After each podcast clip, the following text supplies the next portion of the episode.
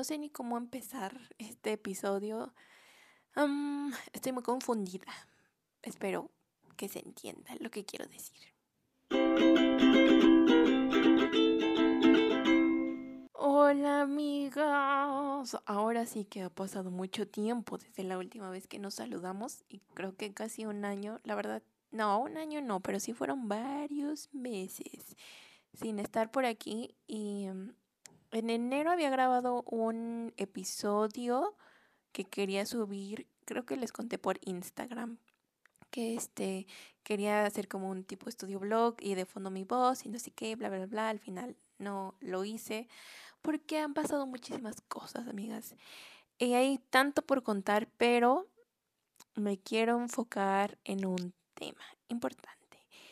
Y eh, quiero hablarles sobre, bueno, de hecho este tema ya venía rondando en mi cabeza ya tiempo atrás, donde quería yo ah, hablar sobre el duelo, la pérdida, la muerte, porque al ver yo pasado cuando murió mi mamá por ese proceso, creía tener herramientas que les podía dar a ustedes si es que estaban pasando o, o no sé como acercarlas a este tema porque siento que muchas veces cuando no vives de verdad una muerte cercana a ti, es muy mm, incierto cómo puede sentirse la, la, otra persona que sí lo está viviendo. Y me llegó a pasar y les digo que yo quería hablar sobre este tema ya tiempo atrás, pero ahora para darles eh, como según yo consejos, la verdad no sé cuál era bien mi objetivo, pero ahora que estoy volviendo a vivir un duelo, una pérdida, eh, me doy cuenta que, que siempre es diferente. Que no porque ya lo hayas pasado una vez, o sea, tenía también esa idea de que ya lo hayas pasado una vez y como que en mi mente era de, ok, ya sea lo que me enfrento esta vez, pero está siendo diferente. Em, muy diferente. Entonces, quiero que este episodio vaya un poco enfocado a a mi experiencia de, aquella vez cuando mi mamá o ahora como lo estoy viviendo. y pues sí, amigas. Entonces, quiero empezar diciendo que eh, antes de que muriera mi mamá, yo la verdad no tenía como ningún así acercamiento tan cercano a la muerte. Habían fallecido como, sí, no sé, tíos, pero eran como personas lejanas y sobre todo más familia cercana a mi abuelita o conocidos. Y creo que cuando pasa de esa manera, no, no te imaginas siquiera, o, tal vez llegas a tener una vaga idea de qué es la muerte, ¿no? Porque me acuerdo que decía, no inventes, si un día yo pierdo a mi mamá, yo me muero no sabría cómo seguir viviendo porque es, o sea, se me hacía una idea muy, muy fuerte, muy intensa el pensar en eso, que yo decía, no, no manches, o sea, cómo las personas pueden seguir vivas, o sea, pueden seguir con su vida después de haber perdido a un ser tan cercano como, como tu mamá. No, no cabía en mi cabeza la idea de poder seguir viviendo y seguir avanzando. Y pues les digo que yo no tenía como un acercamiento así em, tan, tan de frente, así vernos que, que, la muerte y yo, que sí, o sea, no, no, sé si me estoy explicando, pero ver a la muerte tan cerca, no, no que me pasara a mí, sino a un ser querido, ¿saben? Y pues ya, o sea, me acuerdo también que esta idea me, me llegó esto de perder a mi mamá, que se me hacía así súper irreal que, que cómo yo podría seguir viviendo, porque un, un gran amigo un, una vez comentó en una clase así de ah, que había perdido a su mamá. Y desde ese momento se me quedó esa idea que les digo de cómo, cómo puedo, o sea, porque yo lo veía sonriendo y, lo veía avanzando en su vida y, y, yo decía, ¿cómo, cómo le haces? O sea, es, intenso, ¿no? O sea, eran muchas preguntas que surgían en mi interior. Y después pasó que, este, pues mi mamá eh, enfermó fue muy rápido. O sea, en abril se empezó a sentir un poco mal. Empezaron ahí ciertos malestares, ya había estudios, pero luego como que iba mejorando. Y ya pasó abril, pasó mayo. Y para junio, o sea, un día que le dieron descanso en el trabajo porque se estaba ya eh, hinchando de sus pies y era como de, no, según esto, porque si fuimos al doctor le habían dicho que tenía hepatitis, que tenía que estar como en aislamiento y cuidarse mucho, semana de reposo. Y mm, me acuerdo, es que también, amigas, o sea, cuando te pasa algo así tan fuerte, eh, parece que fue ayer, o sea, les estoy platicando y recuerdas así muchos, muchos detalles, como si hubiera pasado ayer. Entonces fuimos al doctor, le dijeron que tenía que tener reposo y me acuerdo pues ya que iba a empezar como su semana de, de, de reposo, un poco vacaciones, entre comillas, del trabajo. Y era un lunes y ella pues empezó a sentir mal, y fuimos a urgencias en la mañana al doctor. También igual nunca era como que yo hubiera tenido una experiencia de saber que urgencias, hospitales y esas cosas, porque también si nunca has pasado por algo así, se te hace tan lejano, ¿sabes? Y llegamos a urgencias, entró una tía, ya le dijeron que era, o sea, porque mi mamá como que no, ya no empezaba y empezaba como ya no a reconocer a las personas, empezaba a, perder el sentido del estar aquí, era como si no estuviera ya aquí presente, no sé cómo explicarlo.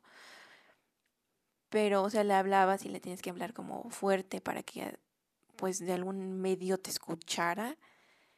Y es que, es que era como que ya no ponía atención, no, no sé, de verdad no sé cómo explicarlo.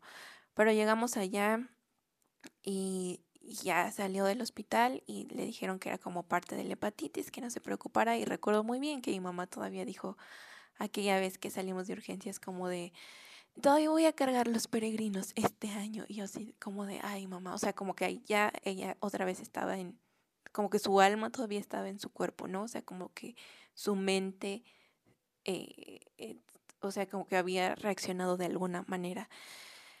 Pero luego en el transcurso de la casa acá al hospital, como que otra vez se, se iba, o sea, ya no estaba aquí y nada más quería estar durmiendo y se enojaba.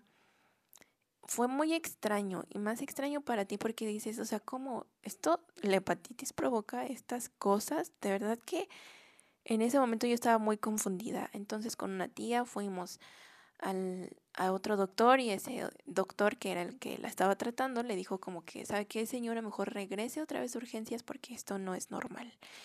Regresamos otra vez a urgencias.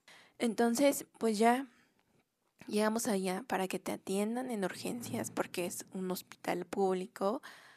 Así te tienes que formar casi casi pedir tu ficha. Entonces mi tía era como de por favor ya atiéndanla porque ella está muy mal. O sea, y no te hacen caso. O sea, los doctores, no sé, tal vez la sobrecarga de trabajo que hay y que las camas en urgencias están llenas y eso que todavía no estábamos en tiempos de pandemia y pues sí, amigas, o sea, se tardaron ahí, yo me acuerdo que fue mucho tiempo, luego ya lograron atenderla el doctor, pero ella ni siquiera quería pasar a urgencias porque les digo que era o sea, ya no, de alguna manera ya no era ella, era muy extraño, nadie sabía qué estaba pasando. Llegamos con el doctor para que la valorara y dijera qué onda, si se quedaba o no. Y pues mi mamá ya no, ya ni siquiera sabía en qué mes estábamos ni quién era yo. Eso fue muy fuerte. La pasaron en una cama y y pues ya, nadie, de verdad, nadie sabía, todos estábamos como de qué está pasando, cómo una hepatitis puede provocar esto, qué es esto.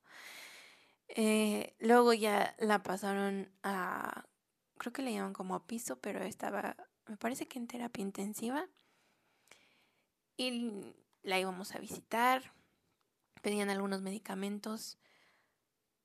Pero saben que, o sea, le voy a contar esto, creo que no se lo he contado ni siquiera a mi familia porque o sea, como que yo de alguna manera sentía que eso, que el llegar al hospital era como el principio del final. O sea, suena muy fuerte, pero era como que sentía que, que ya no iba a poder volver a ver a mi mamá.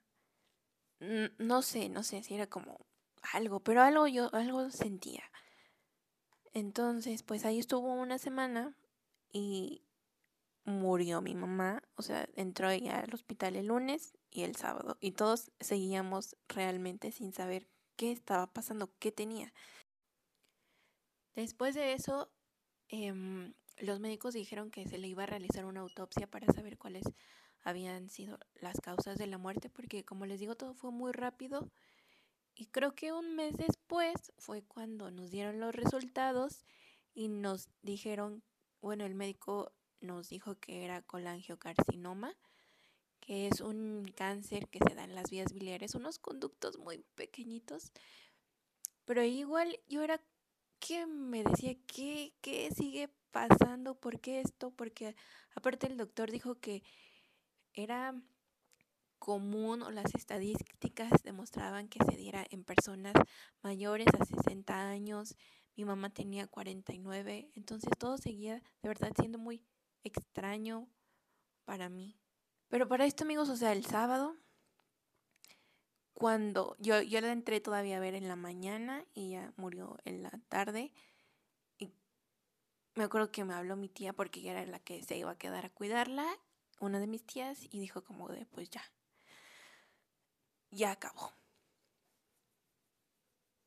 Todavía me acuerdo y pues es todavía triste, fuerte recordar todos esos momentos pero ahí creo que yo no me daba cuenta lo que significaba la muerte, ¿saben? O sea, estaba yo realmente en shock. Es como de, ok, murió y luego me decían, es que todo es muy rápido y que tienes que ir allá a, arreglar lo de la funeraria y ver esto. Y es como, o sea, de verdad en mi cabeza era como, ¿qué está pasando? ¿Qué está pasando? Pero se hacen todas esas cosas a las que te tienes que enfrentar. O sea, elegir cuál iba a ser la caja donde iban a estar sus cenizas era como de... Les juro que me acuerdo que estaba yo sentada en la funeraria y, y no sabía nada. No sé si me estoy dando a explicar, pero es como que tu cuerpo está ahí y tu mente de alguna manera está ahí escuchando lo que te dicen, pero tú no estás, o sea, tú estás, no sé dónde estaba.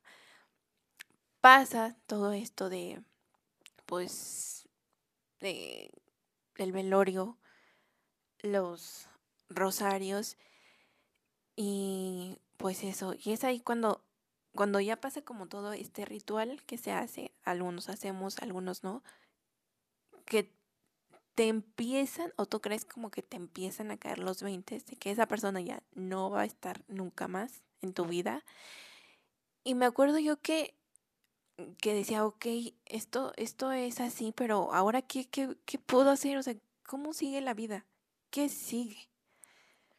¿Qué, ¿Qué, debo de hacer? ¿Qué, ¿Qué es esto del duelo, las pérdidas? Buscaba respuestas. Alguna vez eh, medio investigué en internet y nada más me acuerdo que me salieron, o sea, me acuerdo que investigué qué hacer si murió mi mamá, o sea, ¿qué, qué hago?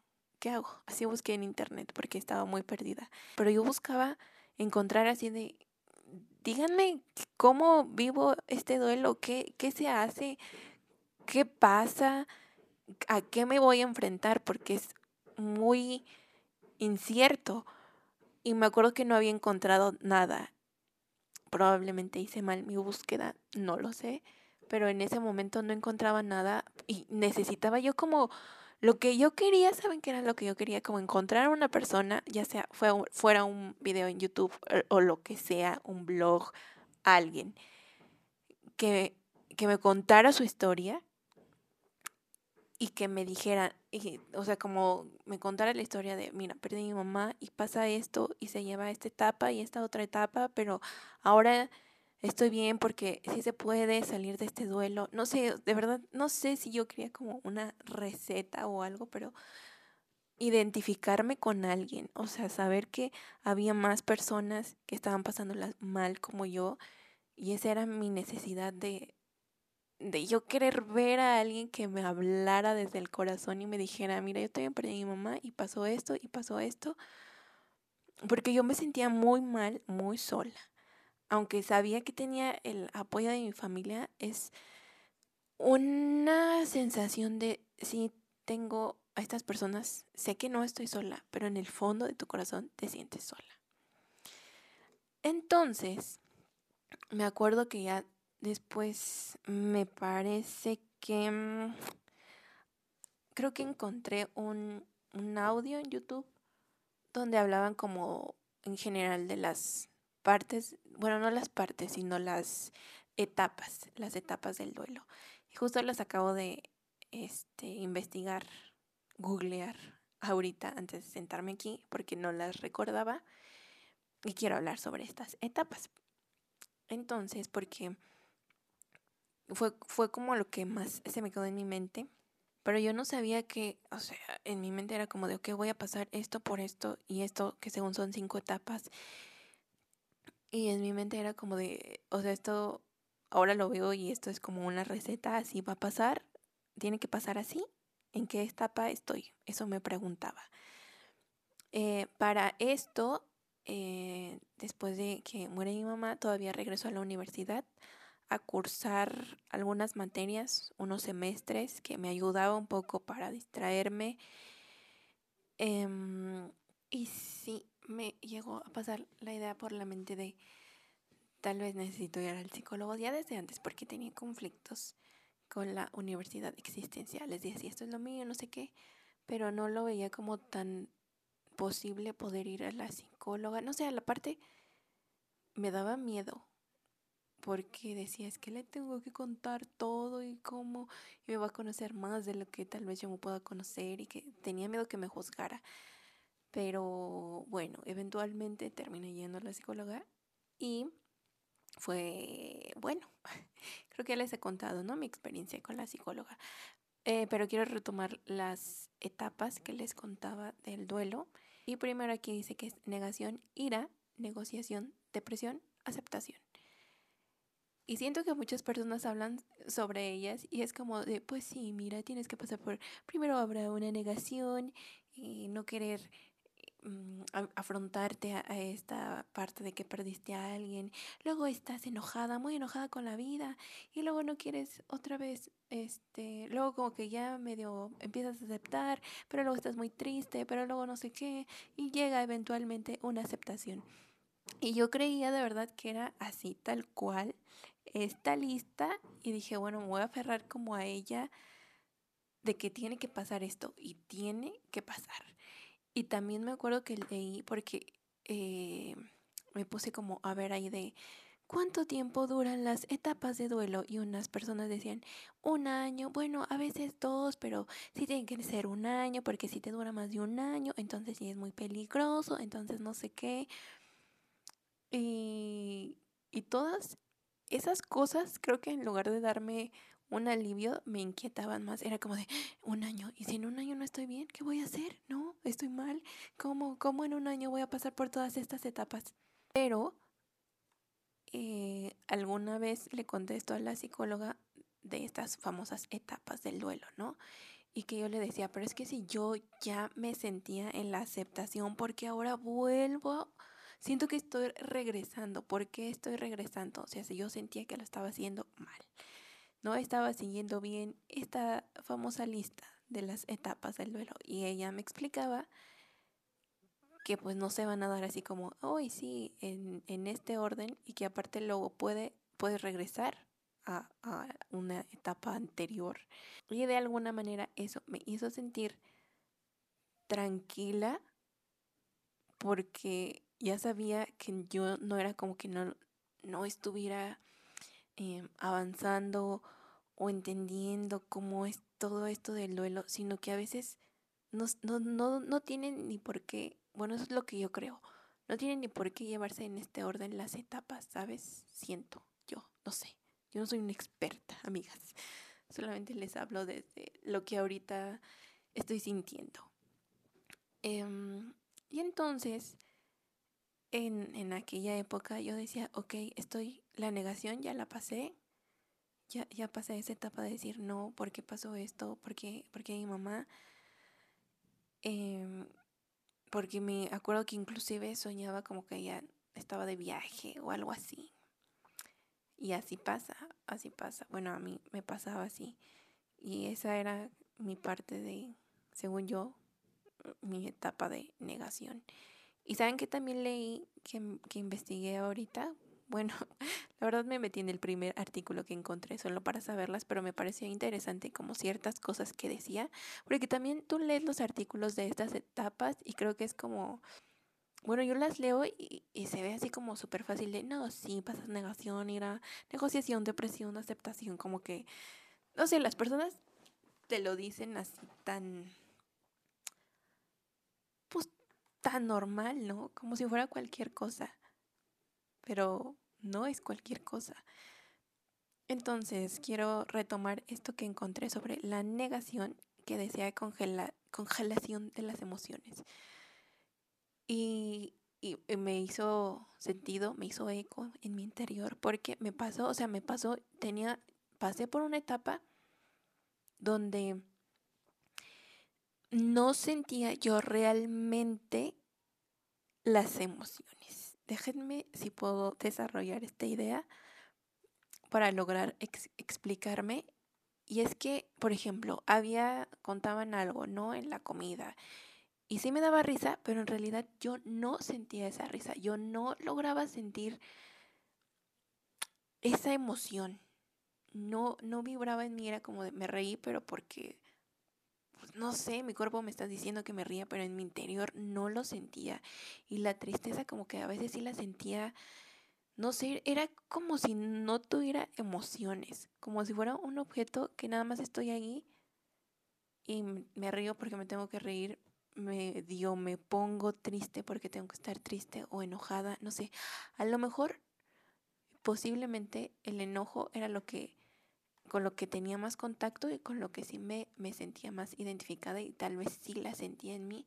Pero les digo que hubo una etapa donde ninguna y era muy raro. Yo decía, ¿por qué? ¿Por qué? ¿Por qué si esto de verdad me dio risa? En mi interior no puedo sentir como esa chispita de la alegría, de la felicidad. No, no lo entendía. Y también la psicóloga me, me comentó que era como que después de haber pasado un episodio tan fuerte como el que yo viví con la muerte de mi mamá, o sea, te quedan como esas esos hechos de no poder identificarte, estar así como vacía de emociones tal cual o como dice aquí, se te congelan las emociones que no logras sentir. Es un poco de estrés postraumático. Bueno, entonces ya les digo que según yo, en aquellas épocas era como que decía, ok, ya pasé la negación, creo que estoy en la etapa de ira, porque yo estaba muy enojada, enojada con la vida increíblemente, porque para mí antes era como de si estoy haciendo las cosas bien, la vida me tiene que tratar bien. Obviamente, porque a la gente buena le va bien y la gente que es mala ah, tiene que irle mal. Pero después de todo este proceso que he vivido, amigas, es que he logrado entender pues que al final del día así es la vida, ¿saben? O sea, la vida a veces es muy malvada. Justo en este momento, y es lo que he estado pensando días atrás, es que estoy un poco decepcionada de ella. Y también a la vez me pregunto, ¿puedo estar decepcionada de la vida? Como de la forma en que me ha ido, en que según yo me ha tratado. Y la verdad es que no he regresado a terapia, creo que tengo que volverlo a hacer porque otra vez estoy en este proceso del duelo que les digo que con esta listita de las etapas del duelo, no sé realmente en qué etapa estoy. No me siento como en ninguna etapa. No sé, Mm, por eso les digo que es muy fácil decir estas son las etapas, pero cuando lo vives, a veces es difícil como tratar de identificarte en alguna de estas palabritas, que son palabras tan pequeñas, pero que en realidad están cargadas de tantas cosas alrededor como la palabra ira. O sea, puede ser ira, para ti cualquier cosa, ¿no? Pero en realidad, cuando estás pasando en una etapa de pérdida, de duelo, significan muchísimas cosas y es un estado en el que estás que mm, a veces siento que no te deja ver más allá, ¿saben? No sé, es como todo el tiempo estar en una como burbuja de emociones, no burbuja, una como si hubiera mucho humo a tu alrededor, una niebla de emociones, como en la película de Soul, no sé si tuvieron la oportunidad de verla, que hay una hay un momento donde que están este ¿En qué parte están? Ay, no me acuerdo, pero el chiste es como que hay personas muy enajenadas con su trabajo y alrededor de ellos se forma una especie de neblina oscura y negra que no te deja ver más allá. Y siento que así a veces se puede llegar a, estar en algunas etapas de la vida. Em, pero ¿qué voy con todo esto? Ah, sí, les digo que eh, en aquella etapa que yo creía que estaba en la negación, no, en la ira, porque me estaba muy enojada, les digo, con la vida, con todo. Aparte, ya ni siquiera era solamente, porque cuando pasó eso, la muerte de mi mamá implicó muchas cosas, ¿saben? O sea, muchos cambios. Mi mamá era la, la, la líder aquí de la casa, la que llevaba todo, la que me hizo vivir en una burbuja que aparentemente se veía muy maravillosa donde para mí la escuelita era lo más importante y la verdad no, no veía más allá como otro problema. Entonces se me rompe esta burbuja de la vida, de, donde me muestran realmente la vida como es la realidad de la vida y donde siento que se me acaba el mundo, porque ya no sé qué hacer.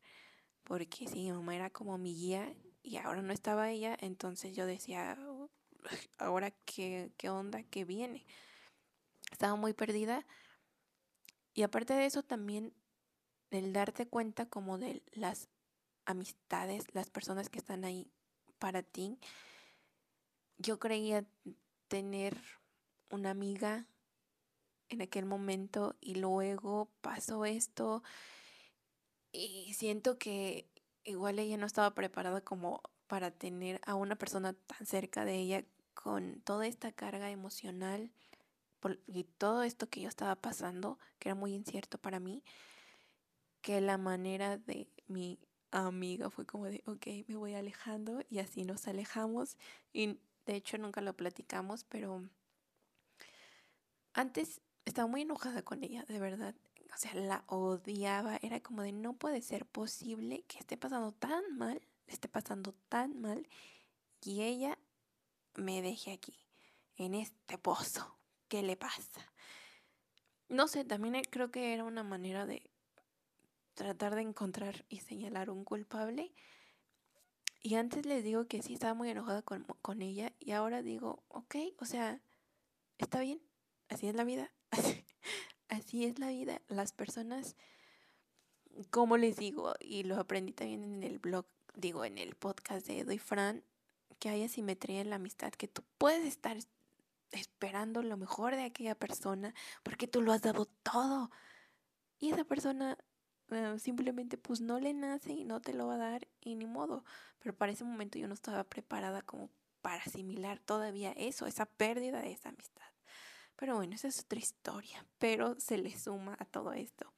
Y luego, según viene la negociación y luego la depresión, que eh, según aquí decía este artículo que encontré que decía que es tendencia al aislamiento social y pérdida de interés por lo cotidiano. Y sí, sí me pasó eso. O sea, tal cual. Y justo creo que se los he encontrado, en, encontrado, no, se los he contado en episodios pasados donde mm, pues me aislé totalmente, viví en mi cueva y yo aquí era feliz y adiós al mundo y odiaba a todos. Y de hecho apenas, pues sí, como que hace dos años estaba saliendo de ese aislamiento social, ¿se acuerdan? Em, pero sí, sí pasé por eso, igual fue muy difícil. Es que todas estas etapas que les digo que yo no siento que vayan como en un orden y no sé si se pase por todas siquiera. Es, es muy extraño, pero cada una de estas palabras em, se sienten y se viven muy intenso en tu corazón y estás perdido porque no sabes qué está pasando contigo. Creo que me pasó que me aislé de todo, no sabía qué estaba pasando. Había veces que yo quería llorar y no podía llorar. Em, escribía cartas como a la vida porque me tocó ver esta película de Belleza, creo que se llama Belleza Inesperada. Mm, no recuerdo bien el nombre, es con Will Smith donde él también estaba pasando por un proceso de duelo y que le escribía la muerte y que le escribía creo que también al tiempo, no recuerdo, eran tres personajes. Y entonces yo también me puse a escribir, pero luego yo me decía, pero ¿por qué escribes? Creo que esto no te va a funcionar. Y, era muy confuso, se los juro, en mi cabeza todo lo que estaba pasando. Em, a veces para, para llorar pues me ponía algo de música, pero ni aún así. O sea, llegué a una etapa donde ni siquiera podía, podía llorar. Y eso me frustraba, el no poder llorar. Entonces, perdón si esto no está teniendo mucho sentido, solamente, ah, no sé, quería que esto fuera un poco más estructurado y tuviera, no sé, algo de sentido, pero pues me senté aquí para expresar por lo que viví.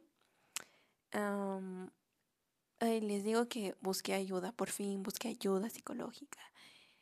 Y primero fui al hospital de las emociones y ya ah, me, me acuerdo que, que, me dijeron como en aquel momento, ah, porque yo llegué a un punto donde dije, ay, no, creo que ya no puedo más. Y con un amigo fue el que dijo, él también la estaba pasando mal y fue el que dijo, oye, quiero ir aquí, ¿me acompañas? Y yo de, ok, voy a ir.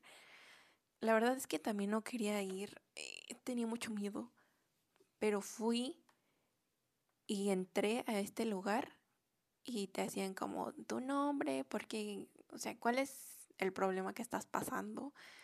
Y por qué quieres la ayuda. Y entonces ya les dije, oigan, yo perdí a mi mamá y pues necesito ayuda, así llorando. Llorando les dije lo que estaba viviendo. Y pues ya me, me dijeron, ok, después creo que me hablaron, me iban a dar una cita, pero fue cuando pasó lo del el temblor de otra vez del 19, sí creo que fue otra vez el temblor del 19 de septiembre, me atrasaron mi cita y no sé qué, hasta que por fin llegó la hora de, la cita y estaba yo muy nerviosa. Nunca había hablado con una psicóloga, tenía miedo. Y luego ya, pues mi primera cita, empecé a hablar y me acuerdo que esa primera vez que hablé y conté como todo esto que yo traía cargando emocionalmente, que no me daba cuenta, pero que ahora lo veo y era como una enorme piedra en mí, que después de la primera cita fue eh, un alivio. Les juro que salí y todavía iba con una tía, me acompañó. Y salí y la abracé y lloré también con ella, pero después de eso era como si me hubieran dado una, no sé, un buen masaje y me hubiera relajado y hubiera dejado ahí una parte. Creo que fue el principio para comenzar a trabajar y empezar a sobrellevar toda la situación por la que estaba viviendo. Es que, amigas, mm, no sé si estoy logrando como eh, expresar todo, todo por lo que estaba pasando, porque para mí la, la muerte de mi mamá fue tan repentina, tan que nunca, o sea, no, o sea, es que la muerte a veces llega y nunca te lo esperas, nunca estás preparado. Fue, te los juro, un shock para mí. Eso sumado a otras, otros acontecimientos que estaban pasando igual en mi vida, mm, con mi papá, con igual creo que les había contado de una demanda que, que puse, que nunca se solucionó nada hasta estas fechas, pero esos eran temas que antes me agobiaban mucho y ahora es como, ahora ya no me agobian esos temas. Ahora, pues no sé, o sea, como que ya no pasó lo de la demanda, está bien, pero para en ese entonces era de verdad yo enfrentarme al mundo, a un mundo que no conocía, a un mundo que para mí era muy cruel, muy malvado y que no tenía nada bueno en aquel entonces. Ahora lo puedo ver desde otra perspectiva, pero justo en este momento estoy un poco confundida. Em, pero bueno, retomando lo de la terapia, fui y luego fui otra vez, pero luego igual tenía miedo como de seguir en estas terapias. Creo que todo esto de los conté en el episodio de la ansiedad, que dejé la terapia porque era como de, no, ya estoy bien, venga, yo lo puedo hacer sola en la vida. Y fue cuando pues me di cuenta que no, que todavía no sanaba muchas cosas, que seguía confundida con otras. Y fue lo del episodio de ansiedad y luego retomar terapia. Y pues que esta nueva psicóloga, no sé, sentí que hice una mejor conexión con ella. Pero ahora eh, quiero decirles que, o sea, otra vez estoy pasando este proceso de duelo. Ah, porque para esto también o sea, murió mi mamá, luego pasaron dos años de muchas cosas intensas, muere mi abuelita, que es, pues, era como mi segunda mamá, y digo, ¿qué onda? ¿Por qué, ¿Por qué me haces esto, vida? ¿Por qué no, ni siquiera me dejas recuperarme de algo y ya está pasando otra cosa? Y mm, de verdad, incluso hubo un momento donde dije, ¿por qué estoy tan salada? ¿Qué me está pasando? Quiero hacerme una limpia porque ya a veces no encuentras un explicación de por qué te están pasando las cosas. Ahora, o sea, no es como que haya encontrado una explicación, no sé, siento que de alguna manera me resigné y digo, mm, pues así es la vida, hija. Así es la vida. Pues se tiene que afrontar, aunque es muy complicado. y pues les cuento todo esto porque como les decía al principio, ahora estoy viviendo nuevamente un proceso de pérdida, de duelo, que estoy sintiendo de manera diferente, que como les decía, no tengo idea en qué etapa esté, que quiero volver a hablar con la psicóloga. pues sí, amigas, o sea, espero hayan escuchado todo el episodio no inventen, creo que esto va a durar mucho, pero siento que es importante. Bueno, ya saben que utilizo estos podcasts para desahogarme, aunque siento que no llegue como a ningún punto. No sé si les puedo ayudar en algo, esto.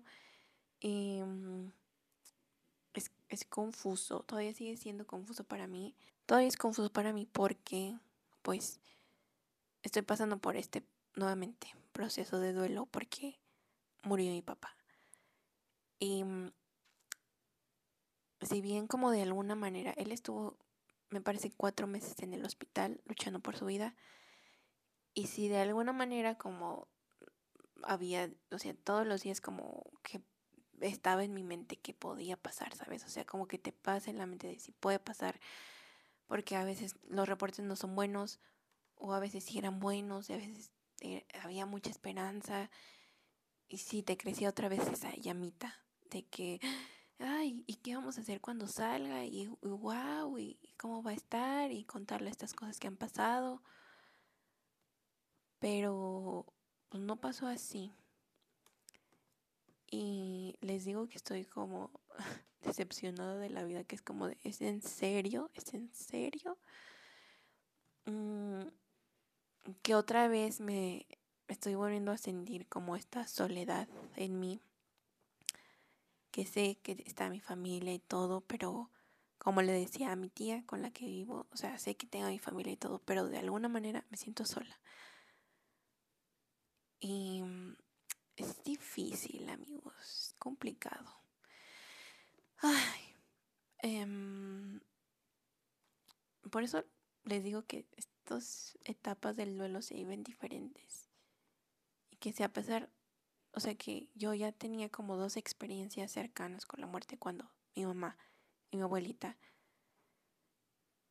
y creía tener mis herramientas para con mi papá. O sea, sí tengo algunas, pero hay otras que no, no me las eché en mi mochila de cómo afrontar la vida. Eh, y es difícil, y me ha costado. Y me ha costado porque me tengo que exigir hacer cosas, porque estoy triste, porque cuando estás triste no te dan ganas de hacer nada. Por eso también no he dibujado, porque pues si, si bien sí me ayuda a superar esto, pero pues no hay ganas. ¿Qué he hecho? O sea, me he dedicado a ver películas. Ah, no, pero también para esto rápidamente les cuento que a mi tía, igual con la que vivo, pues le dio COVID y entonces también fueron días de incertidumbre total, de no saber qué iba a pasar, pero afortunadamente salió adelante, está bien. Y en ese tiempo fue como hacerla de mamá para mi primo. Y pues obviamente para darle el apoyo a mi tía. Y bueno, algo bueno de esto fue que aprendí a hacer de comer, amigas, por fin. Y es que yo no sabía, pero eso se los contaré en otro episodio. Pero pues sí, sea, en conclusión quiero decirles que ha sido difícil que hay días donde digo, venga, venga Fernanda, hoy lo podemos hacer, eh, vamos para adelante.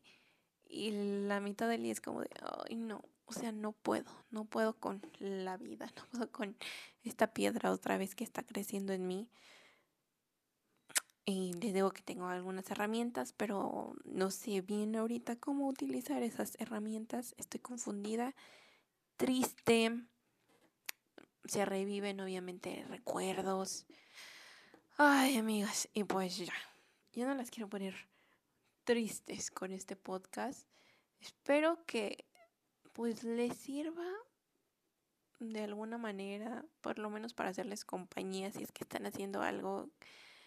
Y no sé, no sé, la verdad, como que, no sé. Lo siento, también he estado muy distraída. O sea, me distraigo con facilidad, a veces no me acuerdo de las cosas. Antes también me pasaba, o sea, creo que también esto es parte de mis procesos de, de duelo, el estar distraída.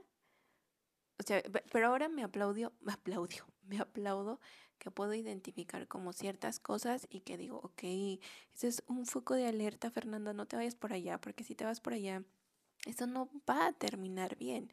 O sea, por ejemplo, el volver a aislarme eh, no, Fernanda, no lo hagas, que ahora es muy complicado. O sea, vivir una muerte actúa, o sea, en estos tiempos donde no puedes estar con tu familia, donde no, un abrazo, de verdad un abrazo siempre reconforta, increíble.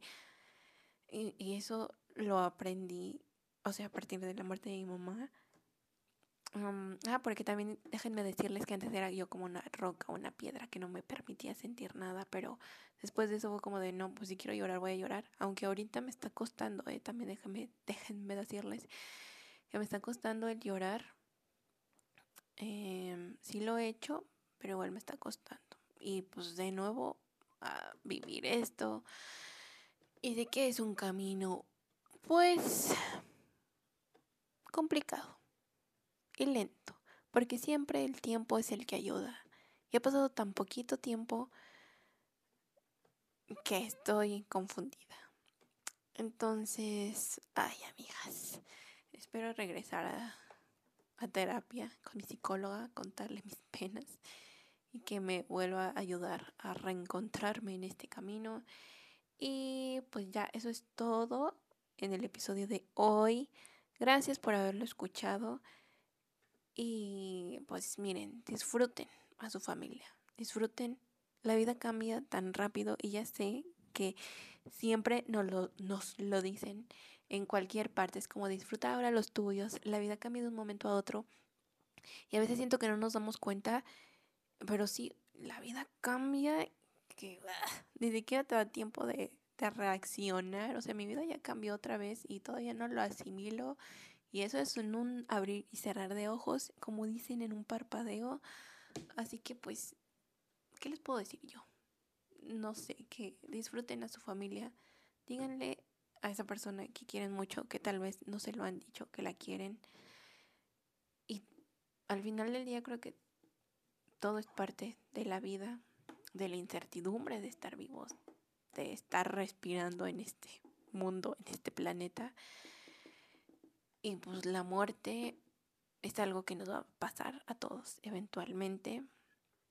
Y vivir el proceso del duelo, eso va a ser lo difícil. Lo difícil es para los que nos quedamos aquí, seguimos en este planeta, en este universo y tenemos que afrontar la pérdida, el que ya no esté una persona que queríamos, llamábamos mucho y pues el que el enfrentarnos a eso que ya no vamos a poder vivir o tener momentos con, con ellos, el que me, he estado preguntando como, bueno, he estado como viendo al pasado de lo que fue, lo que, lo que ya no va a ser, lo que me hubiera gustado que fueran ciertas cosas, ¿saben? O sea, uno tiene planes y se ven esos planes con esa persona.